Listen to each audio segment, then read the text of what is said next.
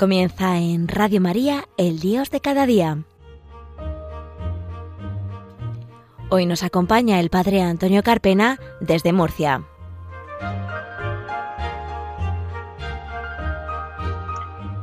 Buenos días, queridos oyentes de Radio María. Bienvenidos a un programa más del Dios de cada día, aquí en las ondas de la Virgen, en las ondas de María. Hoy jueves 6 de agosto del año 2020, día de la festividad de la transfiguración del Señor. Les habla el Padre Antonio Carpena desde Murcia.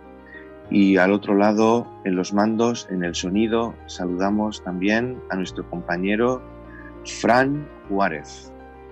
Y hoy el programa va a ser interesante. Sabéis que acabamos de escuchar la Santa Misa Acabamos de meditar la palabra del Señor y estamos celebrando un día muy importante, un día muy importantísimo, como es la transfiguración del Señor, un anticipo del cielo, de la vida eterna.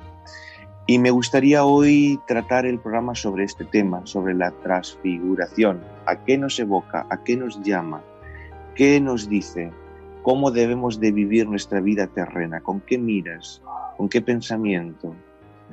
Y no quisiera seguir hablando sin poder primero proclamar, leer, pues el pasaje de la transfiguración, que seguramente lo hemos escuchado hace poquitos minutos cuando, cuando estábamos escuchando la Santa Misa, pero seguramente algún oyente se acaba de incorporar a Radio María y no la ha leído. Entonces viene bien siempre recordar y tener fresca la palabra de Dios. Este año sabéis que estamos en el ciclo A, y el Evangelio de la Transfiguración corresponde al Evangelio de San Mateo. Y el Evangelio de la Misa de hoy dice así.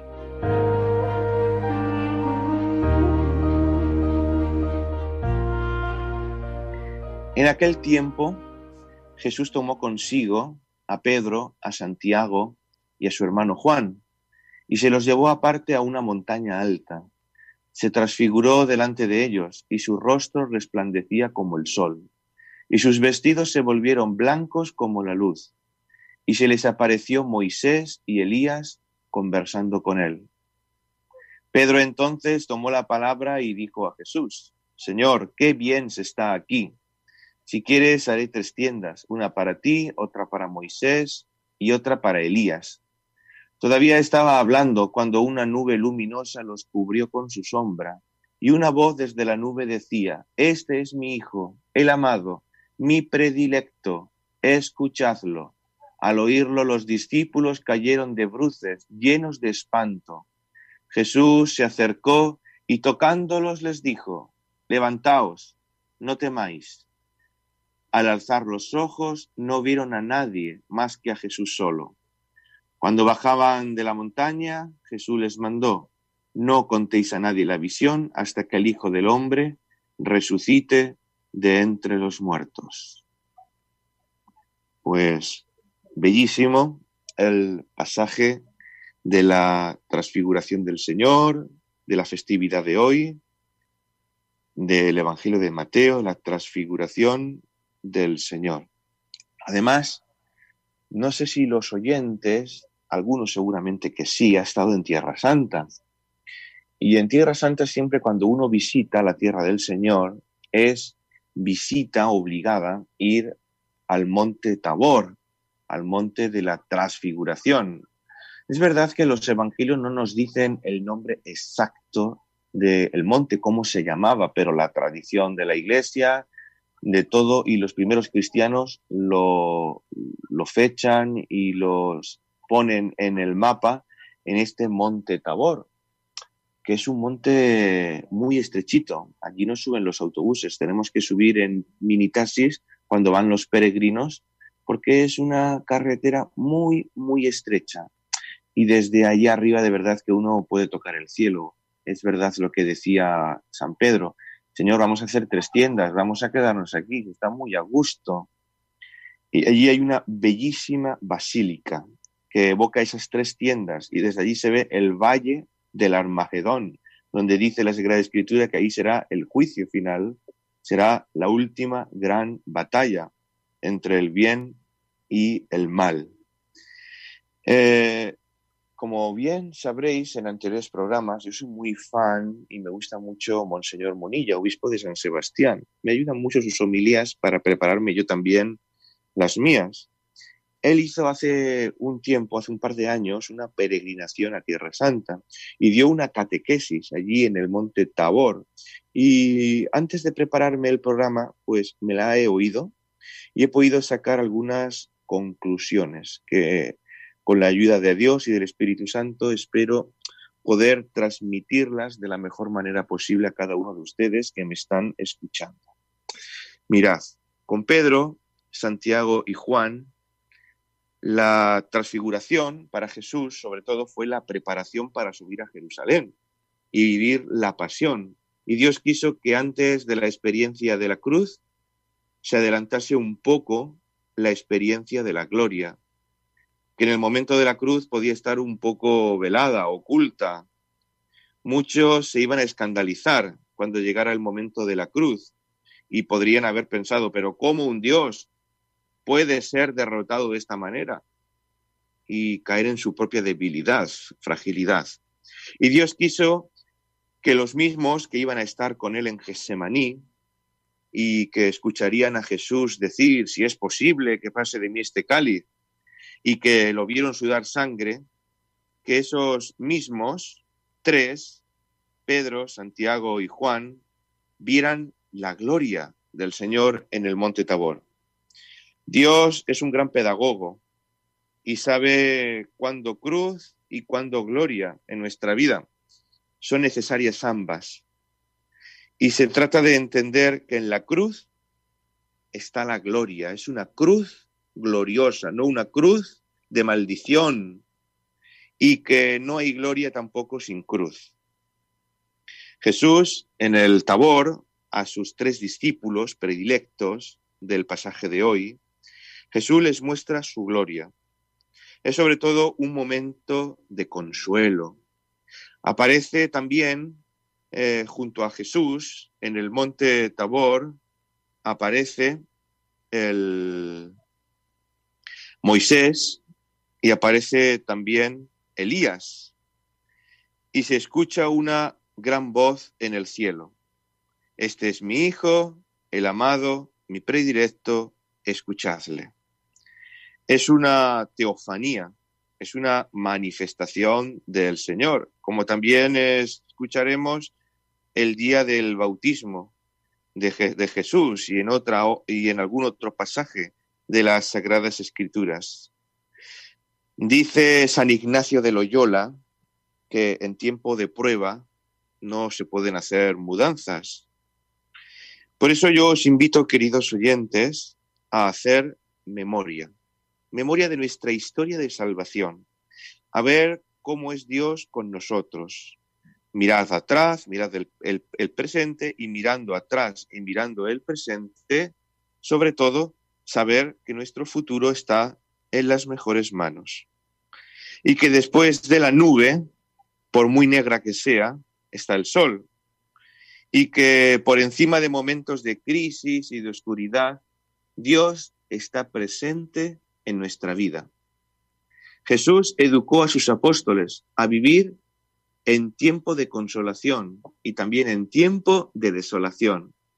Y la vida tiene de las dos cosas, vivir de la fe, la esperanza y la caridad, pasar de lo traslúcido a lo transparente. No es lo mismo. Parece que lo traslúcido es transparente, pero no. Lo traslúcido es como si viéramos al otro lado, pero borroso.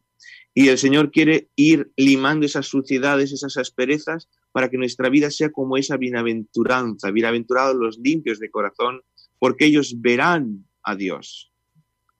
Y lo que más me gusta es sobre todo lo que dice Pedro, qué bien se está aquí. No me cansaría nunca de verlo, dirá San Pedro. Esto que he experimentado aquí en el monte es el cielo. Y dice una cosa, hagamos tres tiendas. E incluso no dice hagamos seis para Pedro, Santiago y Juan, sino para Moisés, para Elías, para Jesús. Se olvida de sí mismo ¿Por qué? Porque el cielo es el olvido de nosotros mismos. Será el amor absoluto hasta el olvido de nosotros mismos. Y así lo han vivido todos los santos en la tierra. Cuando hacemos de nuestro yo el centro, nos alejamos del cielo. Yo, me, mí, conmigo. Por eso pidamos esa gracia de no estar ocupados en la burbuja narcisista de nuestro ego. Os invito, hermanos, a mm, escuchar la canción de Atenas, Qué bien se está aquí, que hace referencia a la transfiguración, al monte, como decía Pedro, qué bien se está aquí. Enseguida volvemos. Qué bien presencia, glorioso por siempre.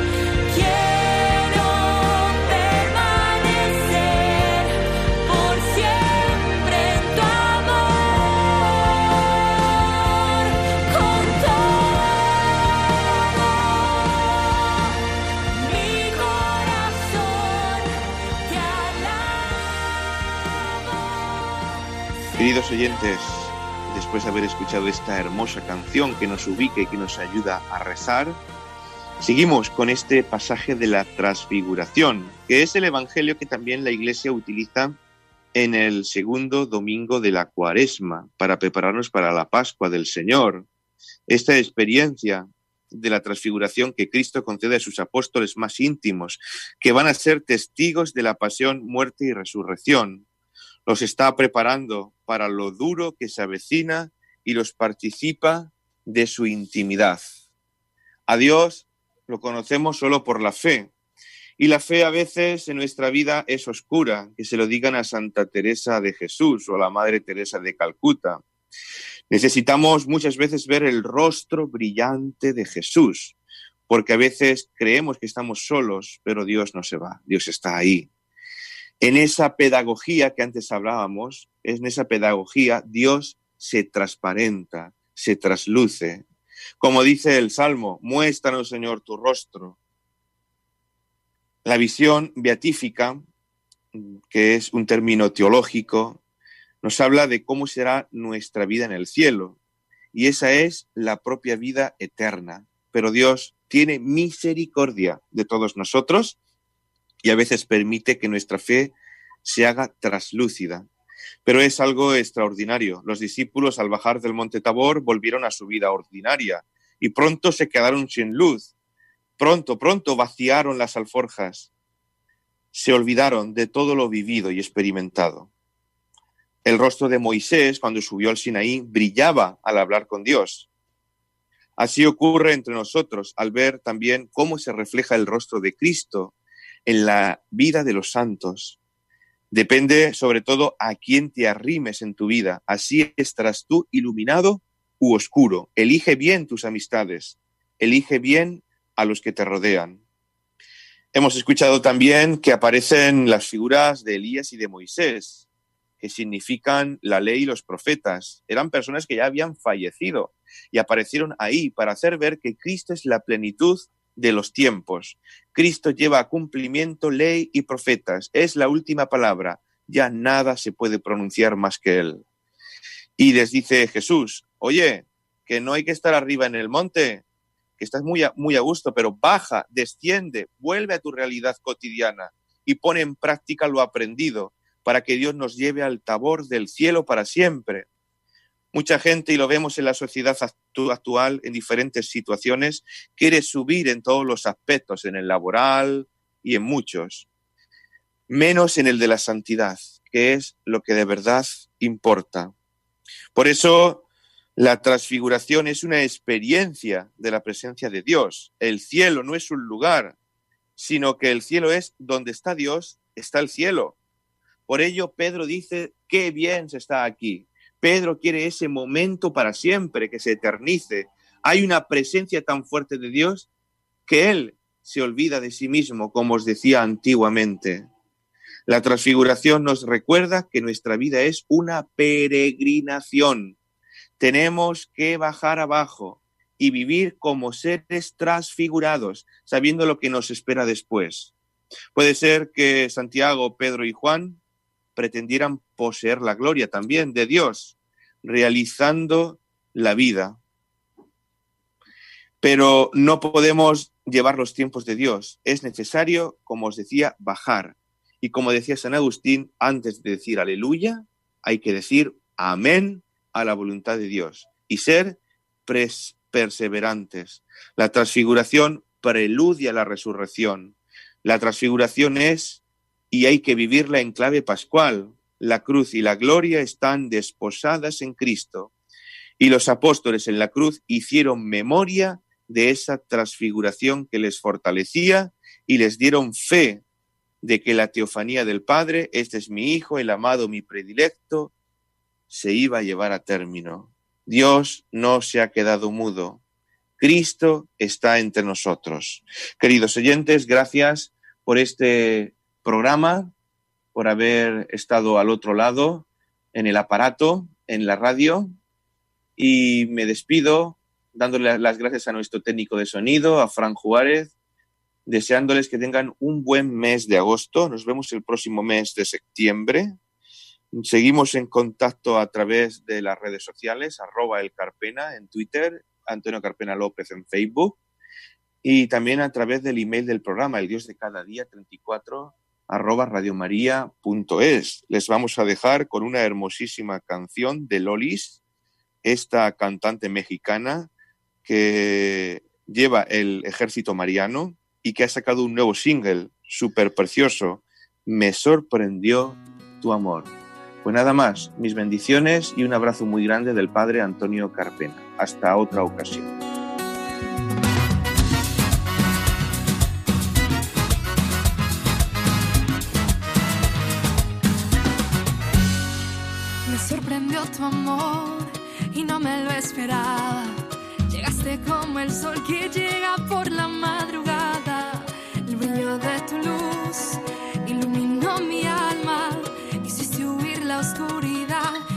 la esperanza. Contigo he conocido la felicidad y tengo mil razones para cantar.